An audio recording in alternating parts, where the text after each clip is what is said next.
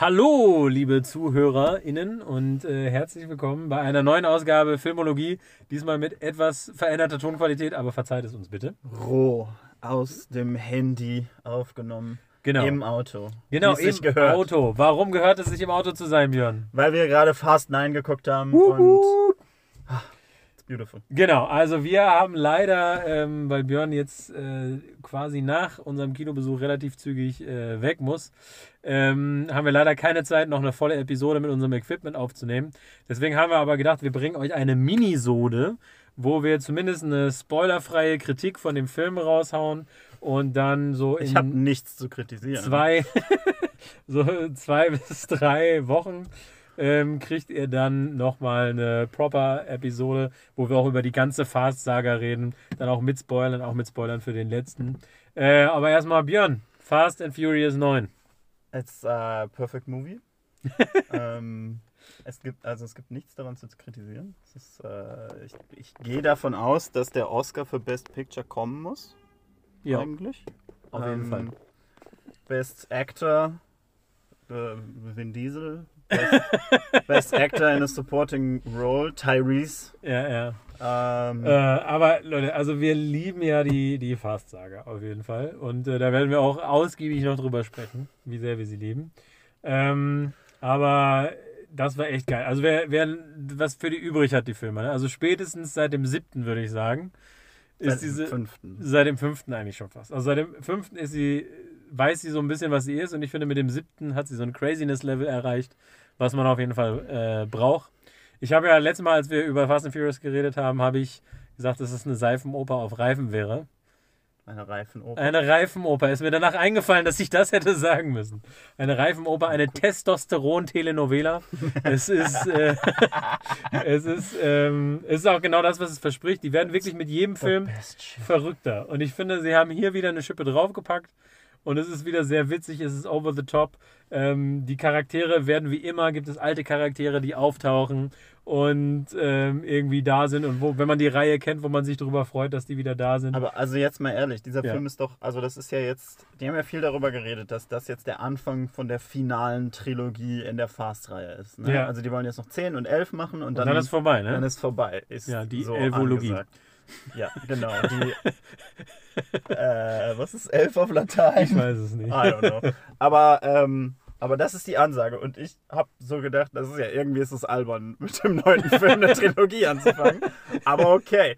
Ja, Und dann ja. fängt er so an und es ist einfach so, hat so Godfather 2 Vibes, Ja, der so. spielt sich fast in zwei Zeitlinien ab und du bist so, holy shit, man. Ja, ja, also Das die, die tragen schon dick auf. Er ist ein bisschen was anderes dadurch, ne? dass wir wirklich äh, viele Flashbacks haben. Und es ist wie immer in Fast and Furious, dass eigentlich fast alle Charaktere wissen, dass sie in einer komplett verrückten Franchise sind, außer Vin Diesel, der völlig ernst seine Rolle weiterspielt.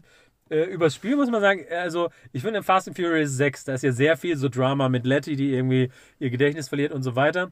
Und ich finde, dass aber äh, da haben die so emotionale Szenen und ich damals, weiß ich noch, habe ich gedacht, boah, so Vin Diesel und Michelle Rodriguez so tiefe emotionale Szenen zu geben, ist schon ja, Gewagt. ist schon gewagt, genau. Da verlangt man dem, dem Zuschauer schon viel äh, ab, dass er da viel Emotionen selber irgendwie rauszieht, die die Schauspieler nicht unbedingt zeigen. Aber ich muss sagen, Michelle Rodriguez ist besser geworden, glaube ich. Hab Also ich habe auch das Gefühl, dass sie einfach den Charakter in diesem Film so richtig genailt haben. Also es ist so, Ja. sie haben einfach perfekt so geschrieben, wie es für Michelle Rodriguez geschrieben sein muss. Ich Ja. habe mich, ich habe so richtig für sie gefühlt an manchen Stellen. ja, Und ja. Ich finde, sie Und ist echt, echt wesentlich besser geworden. ja. Ja, ja. Und, sie war auch, also wirklich, also ich habe eben schon zu Leo gesagt, ich glaube, das ist der Film, mit dem Michelle Rodriguez wirklich so Certified Feminist Icon wird.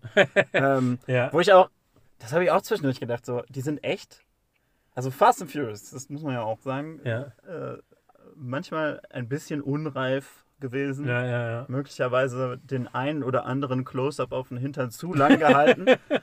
Aber dieser Film war echt, es ist fast so, als wären die wirklich so hingegangen und so, können wir das so less male gazy machen und so. Voll, ja, stimmt auf jeden Fucking Fall. crazy. Das Also- ist einfach so der Punkt, wo ich so denke, was ist mit, die sind richtig erwachsen geworden. Ja, ja, es ist echt so, man ist ein bisschen stolz auch, ne? Nee, aber man muss ja auch sagen, die Fast-Franchise auch jetzt, aber auch schon länger.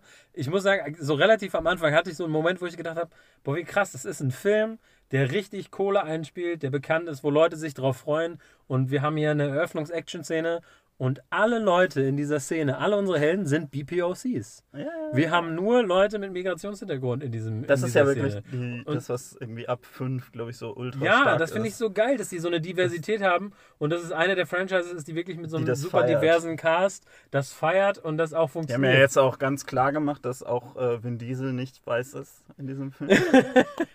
ja, Also, ähm, äh, das wissen ja vielleicht nicht alle unsere Zuhörer, aber Vin Diesel weiß nicht, äh, was seine Herkunft ist. seine ethnische, Also, der ja, ja. literally weiß das nicht. Und er, er sagt aber, er ist ziemlich sicher, dass da was drin ist.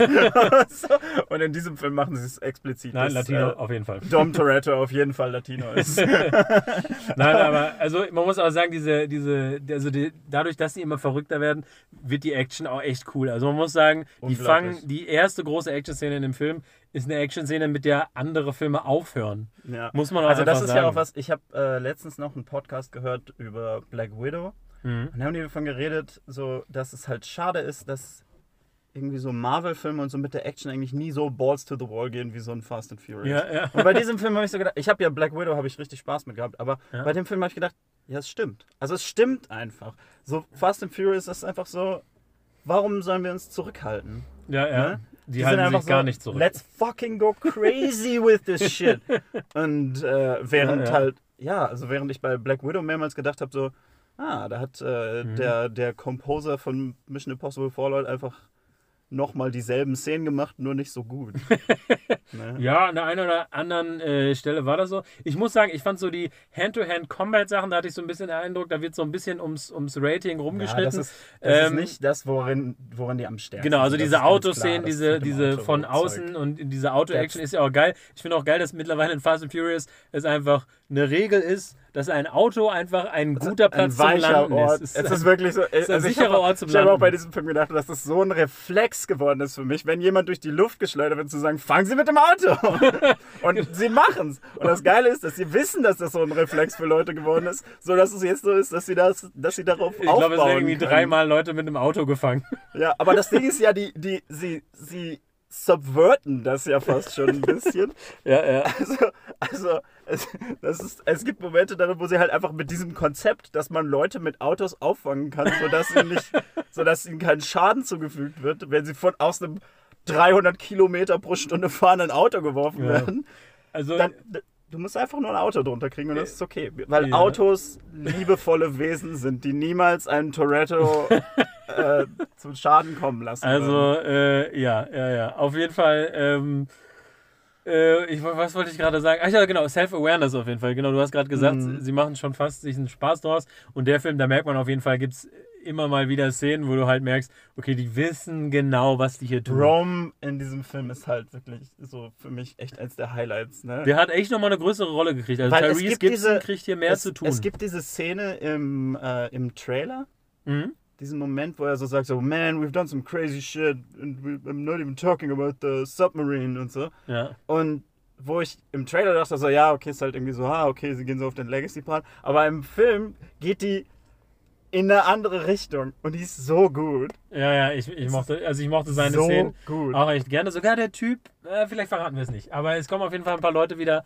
die ähm, man vielleicht äh, nicht unbedingt erwartet. Huch, uns ist gerade unser, unser provisorisches Stativ runtergefallen. This is raw. This is, Das ist, ja genau. this is unedited. genau, das ist, das ist unsere unedited Minisode aus dem Auto, weil Fast and Furious. Rum, rum. Naja, ja, Björn hat vorhin gesagt, ich soll einfach zwischendurch mal den Motor aufheulen lassen für, für den Aber Effekt auf jeden Fall. doch in der Dortmunder Innenstadt ein bisschen rude. Genau, also ähm, ich würde sagen, also wenn ihr sowieso Fans der Franchise seid, dann lohnt sich das richtig. Es lohnt sich vor allem einfach für diesen Film Fan der Franchise zu werden. Also Ja, wirklich, ja. Leute, der wird noch eine Weile im Kino sein. Ihr Ja. könnt jetzt anfangen. Du hast gesagt, die sind alle auf Sky. Ich einmal, meine schon, ja. einmal einen Zehner für Sky für einen Monat droppen ja. und dann einfach alle zwei Tage einen Fast and Furious Film und dann Fast 9 im Kino. Es ist amazing. Also Björn und ich haben ja auch damals äh, Fast 8 so geguckt, dass wir alle sieben Filme vorher geschaut haben, äh, alle anderen. das und ist der äh, härteste Marathon, den wir je gemacht haben. Ja, aber Acht es- Filme an einem aber Tag. es war cool und ich muss sagen, mir hat Fucking das nochmal richtig was gebracht, diese Franchise wirklich zu lieben, weil die ihre Charaktere echt gut behandeln. Und man muss sagen, dass, also klar, man macht sich da total drüber lustig und wir haben ja selber auch auf Instagram mehrere Memes ge gepostet über dieses über dieses Family-Ding. Und ja, die Filme sind cheesy, deshalb rede ich ja von einer reifen Oper oder einer Testosteron-Telenovela. Aber man muss sagen, das ist halt wirklich, die sich auch trauen, so genuine Emotionen da reinzuballern. Ne? Und es geht Es wirklich. gibt aber am Ende um- einen Moment, wo die emotionale Arbeit von Dom Toretto an seine Schwester gegeben hat. Und Ja. war, da war ich sehr traurig. Aber dann habe ich gedacht, es ist eine Trilogie. Genau, da kommt noch was. Da Aber kommt noch was. also- und sie geben dann auch nachher noch. Das, also ja, ich glaube, und ich, finde wirklich, also da Da muss, viel. ich finde so diese, diese, diese Ehrlichkeit und einfach so dieses Nicht-Zurückschrecken vor den großen Emotionen, ich finde, das ist das, was das cool macht. Und klar, also es ist ja auch ein bisschen witzig, dass es so übertrieben ist und wir mussten auch jedes Mal lachen, wenn irgendwas mit Family kommt und Family ist so strong. Aber jetzt mal ohne Witz, ich finde das eigentlich total schön, dass es da, also das ist ja auch eine ganze Patchwork-Familie Hey, da und so. Scheiß. Und äh, ich mag das total. Apropos schön. So dieser frei von Zynismus zu sein, Ja, ja, was total. das angeht. In diesem Film gibt es einen Moment, von dem ich jetzt schon weiß, dass das der schönste Moment sein wird, den ich dieses Jahr im Kino sehe. Und ich werde dieses Jahr im Kino noch einen Chloe Zhao-Film sehen. Und aber ich glaube, ich würde das sogar über Nomadland packen. It's fucking amazing. Ja, das können wir auf jeden Fall Das kommt unsere- alles in der Spoiler-Review. Ja, und auch in unserer Ende des Jahres, in Ja. unserer 2021 Aber Zusammenfassung. das wird sehr, also da könnt ihr euch jetzt schon darauf freuen, wenn wir dann die Kategorie haben und dann alle unsere Top 3 machen und das sind alles so Indie-Filme und dann Platz 1, Fast and Furious 9.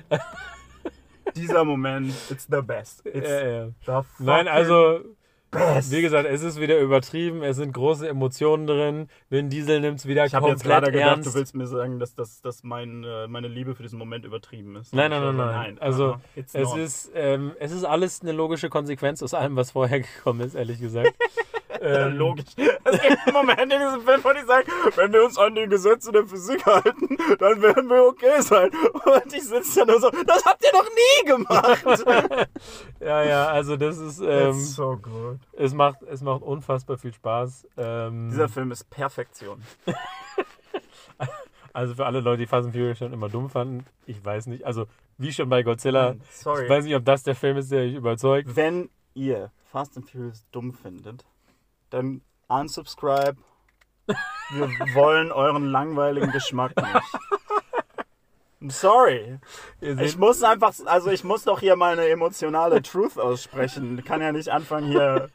Can't pull my punches. When you get careful, that's when you get hurt. ja, ja, ja. Hat Letty in diesem Film gesagt. Ja, ja. Nee, also auf jeden Fall, also für Fans von der Franchise finde ich einen Heidenspaß. Und ich finde diese Franchise, Leute, schaut euch sie an. Es lohnt sich wirklich. Also über dieses, diese ganze, man kann sich über alles lustig machen, aber ich finde, ich finde die wirklich genuine, die macht genuinely Spaß und man hat wirklich irgendwie, man fühlt für diese Charaktere, man mag die auch so richtig. Und irgendwann kam so eine Szene, wo so ein Fade to Black kam und der Film hätte aufhören können. Und ich habe mich zu Björn rübergelehnt und habe gesagt, da muss doch jetzt noch die Barbecue-Szene kommen. Und dann kommt die Barbecue-Szene natürlich. Weil die natürlich am Ende von jedem Film ein Barbecue machen müssen. Das will man dann auch. Also man hat so seine Rituale dann irgendwann auch in diesem Film, ähm, die irgendwie erfüllt werden müssen. Und das finde ich so schön an dieser Franchise. Einfach, dass, sie, dass man Das genau weiß, was wahr. man bekommt. Ja. Ne? Plus Aber halt, also man weiß auch, dass man Überraschung bekommt.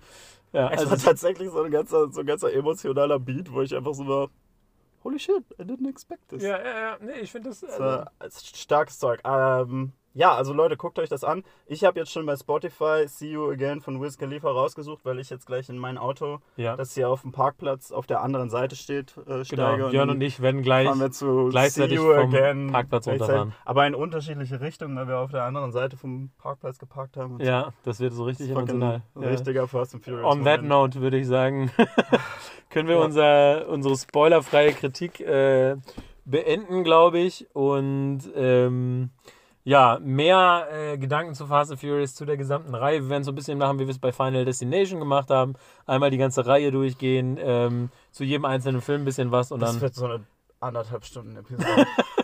Leute, ich sag's jetzt schon, das wird die längste Episode, die wir gemacht haben. Ich, ich weiß nicht, aber es könnte sein, es könnte sein.